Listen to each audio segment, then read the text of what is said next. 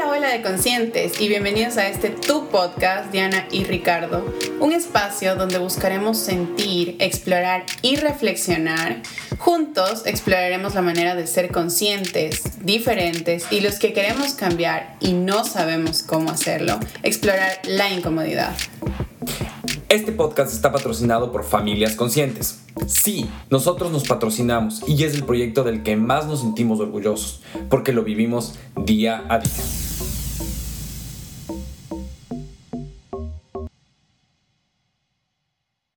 Hola, hola de conscientes y bienvenidos al episodio 4 de nuestro podcast Diana y Ricardo. Yo soy Ricardo. Y yo soy Diana. Y en esta ocasión te vamos a hablar sobre nuestras creencias y qué opinamos y cómo analizamos el último episodio de Lucifer que nos pareció nos pareció súper, súper, súper interesante. Pero antes de esto te quiero recordar nuestras redes sociales. Yo estoy como Ricardo Gijón E. Nuestro proyecto está como Familia Punto Conscientes y Diana está como Diana F-Viteri. Antes de continuar, les quiero recordar que tenemos un grupo de WhatsApp que estamos todas las parejas y familias conscientes. Si es que quieres acceder a esto, escríbenos un mensaje por internos en cualquiera de nuestras redes sociales y te agregaremos a este grupo de WhatsApp, donde estamos compartiendo todo tipo de experiencias, emprendimientos y muchísima ayuda para todos. No, esto está en todo el mundo, así que muchas gracias por estar aquí. Y únete a nuestra comunidad. Bueno, comenzamos con esto. Eh, primero. No se olviden de este coger su café, su té. Esta es una noche muy romántica, calurosa aquí en Toronto. Este son las 10 de la noche y bueno, casi recién anochece aquí. Este, bueno, quiero ponerles en ambiente en Toronto porque también es bonito sentir los ambientes de los lugares y que respiren muy, muy, muy, muy profundo. Y se relajen y bueno, bienvenidos otra vez a este episodio. Gracias. Yo estoy tomando un café, bueno, los dos estamos tomando un café, así que vamos, cuéntame un poquito sobre nuestras creencias, Ricardo. Ok, mm, lo hablamos del episodio anterior, un poco del tema de nuestras creencias y mi creencia. En mi, por mi parte, eh, yo, soy un, yo soy católico, apostólico romano, pero odio decir esto, pero no practicante, pero al contrario, sí soy muy practicante y creo que hemos tenido una, hemos reforzado últimamente la conexión que tenemos con Dios. Hay una frase que tú dices que el problema no es lo que nos dijeron de Dios. Ah, mi problema con Dios no es con Dios, sino lo que me enseñaron de Dios. Ok, entonces eso quiere decir de cómo nos enseñaron y toda la iglesia y el problema que yo tengo es con la iglesia tal cual, no tanto con Dios, pero sí creo fielmente, soy súper creyente y hemos estado en comunidades como Emmaús y nosotros en, en Ecuador estábamos muy ligados a la dolorosa y todos los días estamos agradeciendo, pidiendo y teniendo una conexión directa con Él. Bueno, te cuento que yo creo que esta, esta generación, nuestra generación y la que viene a continuación, un poco lo que noto es que somos huérfanos espirituales. En base a lo que nos inculcaron, no sé si solo en las casas, sino en los colegios, eh, la gente alrededor y la iglesia, cómo lo comunicó muchas veces.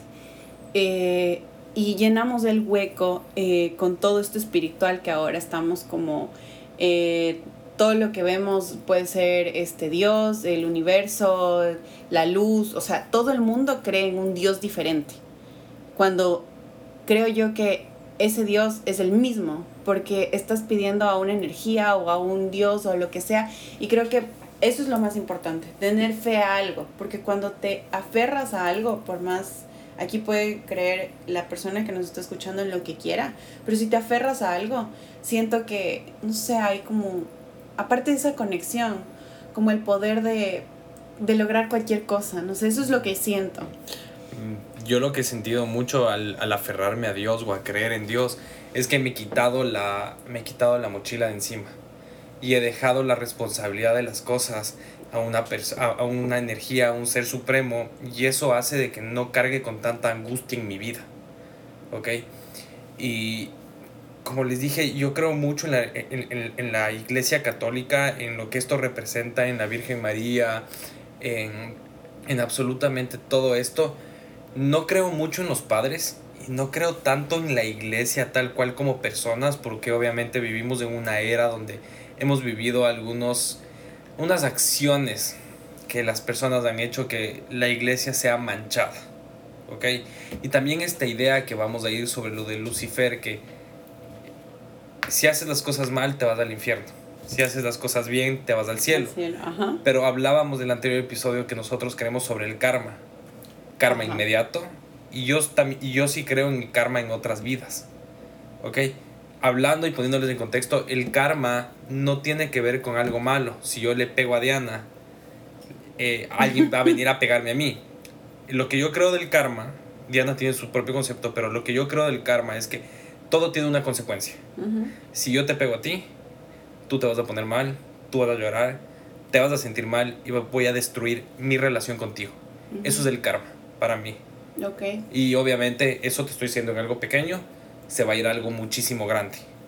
bueno, para mí el karma eh, tiene mucha connotación en el sentido de todo lo que des, bueno o malo, eh, se te va a regresar y lo vas a percibir.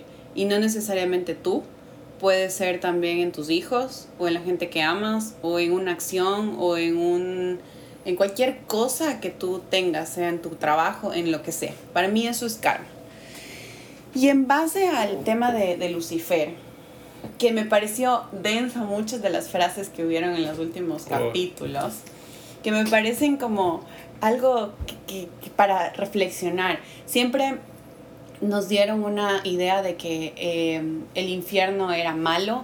Y yo no sé, yo no creo necesariamente en el infierno, creo que aquí en la vida tú pagas todo, o sea, aquí es como que tú, lo bueno y lo malo, o sea, no sé qué hay más allá, no, no sé si, si realmente hay un, un más allá, muchas veces me he puesto a pensar que sí hay esas como muchas vidas que tienes y que a veces eso también se ve reflejado en el karma, en el que tú reencarnas en algo. No sé por qué, pero sí siento mucha esa energía de creer en algo en ese tema, pero te soy honesta, em, cuando empecé a escuchar estas frases donde Ponte decía, y los que no se han visto, les juro que les recomiendo, sobre todo el último capítulo, donde decía que muchas de las cosas que uno hace es elección de uno, porque esta persona daba la vida por otra persona y decía, es mi elección en todo sentido, amar, em, hacer las paces, hacer la guerra, cualquier cosa es mi elección. Ahí te voy a dar un ejemplo que yo, yo veo con lo que tú acabas de decir. Tú hoy por hoy en la tierra tú vives el infierno y el cielo, pero es tu elección qué realidad vives. Exacto. Si tú vives un infierno o vives un, un, un, un cielo, un paraíso, es tu elección. Y a mí me gustó mucho de lo que tú dices porque él literalmente la, la serie se basa en algo que le toca a él. Pero lo bueno es que él, él elige al final. Y la consecuencia es demasiado buena porque él elige y lo hace de corazón. Lo hace totalmente de corazón y por amor. Y ese es, la, y ese es el final, donde, o sea, si lo ves como una conclusión, eh, básicamente es, debes arriesgarte a caer si quieres volar. Porque él literalmente cayó al infierno en teoría para volar y que en este sentido las personas tienen una segunda oportunidad. ¿Y a dónde me voy con todo esto más allá de la región y todo esto? Porque no, no los quiero aburrir tampoco con el tema. No todos tienen por qué ni gustarles ni, ni hacer switch con lo que nosotros pensamos. Pero sí creo que todos merecemos una segunda oportunidad y sí creo que este mundo debe estar más lleno de amor, más lleno de, de vida, de, de, oportunidades en todo sentido, porque a veces somos, nos cerramos tanto en el amor, en las relaciones de, de familia, de pareja, de todo. Sí, porque a la final y al cabo, yo creo que todos nos equivocamos. Exacto. Todos nos equivocamos y en esta, y en esta serie decía, tú te vas al infierno si tienes una culpa. Yo tengo muchas culpas y se me viene ahorita una a la cabeza. Yo una vez a mi mamá le hice caer y nos tuvimos que ir al hospital y radiografías y todo. Es una culpa que yo tengo. O tengo otra culpa cuando me choqué. Pero eso no significa que sea una mala persona. Tengo una culpa. Entonces sí creo en las segundas oportunidades, tú, tal cual. Y en la serie te lo dicen. O sea, hasta la peor persona, hasta el peor ser que nos enseñaron a nosotros, en su segunda oportunidad. Fue el mejor ser, la mejor energía en el universo. Entonces, por eso peleo tanto con la iglesia católica, tal cual la iglesia católica, porque no creo en eso de estar sufriendo y pegándote azotes por algo que realmente no vale la pena. hay algo que saco yo de la serie que dice y que es, me, me marcó mucho y tú me dices que piensas, que dice, es preferible sufrir por haber perdido a alguien a no haberlo amado. o no haberlo conocido. Es, es denso, o sea, yo creo que eso es una de las cosas que las personas debemos meditar y comprender. Creo que vivimos tanto en el, en el qué pasa después, en el quiero algo más adelante o en el pasado también, pero ahora nos proyectamos tanto en el futuro, en vez de vivir el presente y el, haber, el, el amar en este momento, el sentir eh, a esa persona y tener esas relaciones tan extraordinarias por miedos. Creo que nos estamos faltando a nosotros mismos nuestro amor y, nuestro y un respeto propio por, porque estamos dejando de vivir. Ahí te, voy a poner dos cosas. Primero vamos con el miedo. Te dije una frase esta semana que decía, el miedo en un valiente, el miedo en un cobarde se desperdicia el miedo en un valiente es una bendición, ¿no es cierto? Y la otra es que las sensaciones no son ni buenas ni malas. Ok, el tristeza, amor, son simplemente sentimientos y son simplemente energías. Y entonces, el por qué tener miedo al sufrir o por qué tener miedo a estar tristes. O el tener miedo a morir. Porque la gente tiene miedo a morir. ¿Tú tienes miedo a morir? Te soy sincero, sí pero estoy consciente que tengo que eliminar ese miedo. Okay? Porque yo te he dicho muchas, es un tema cultural, el tema del sufrimiento por la muerte es un tema cultural y es una construcción social que nos vendieron a nosotros, que la muerte de un ser querido tiene que ser sufrida. Pero no, hablo también de la muerte propia, porque la gente vive por, por miedo a morir. O sea, por eso. yo todas las reacciones que tengo, las hago, o las, perdón, las acciones, las hago por miedo a morir. Inconscientemente, pero las hago por eso, porque el ser humano está, me voy a morir, me voy a morir. O sea... Es que claro, es una construcción social que te dicen que la muerte es lo peor que te puede pasar en el mundo. Pero es una construcción cultural. Porque si tú te vas a otras culturas, la muerte es la puerta que te abre hacia otra vida. Y lo festejan. Y lo festejan. Entonces, yo estoy consciente, sí le tengo miedo a la muerte, pero estoy consciente que estoy cambiando de a poco ese sentimiento porque no le quiero proyectar ese mismo miedo a mi hijo. ¿Ok? Porque si yo siento ese miedo lo voy a proyectar a él. Entonces, no lo quiero que él se sienta de esa manera. Entonces, a lo que voy del tema de, de que las sensaciones son sensaciones, y regreso un poco y recapitulo un poco con la religión, es que las sensaciones que nosotros tenemos son las que nos mantienen vivos, la felicidad y la tristeza. Pero la religión nos dijo que hay sensaciones que están mal, como el tema del sexo, como el placer. el placer muchas veces nos, nos dijeron que estaba mal. Y eso es otra cosa por, la, por las cuales no congenio mucho con esto. Entonces, quiero saber qué, qué opinas tú del miedo o qué... Eh, bueno, verás, eh, cambiando un poquito de tema, tenía una frase que decía, cada tropezón fue la experiencia más fortalecedora de mi vida. Que fue otra de las cosas que decían en el, en la serie. Y, y, me marcó mucho porque hablaba un poco en el podcast anterior sobre el tema de, de que lo que uno vive eh, y todos los tropezones y los golpes que en este caso te da la vida, no necesariamente para mí, si son duros, tienen que ser lo mismo para ti, te decía el anterior capítulo. Y creo que sí es verdad que cada cosa que te pasa, sea pequeño o grande, te, te, te fortalece, te hace más grande, te saca lo mejor, la mejor versión de ti cada día.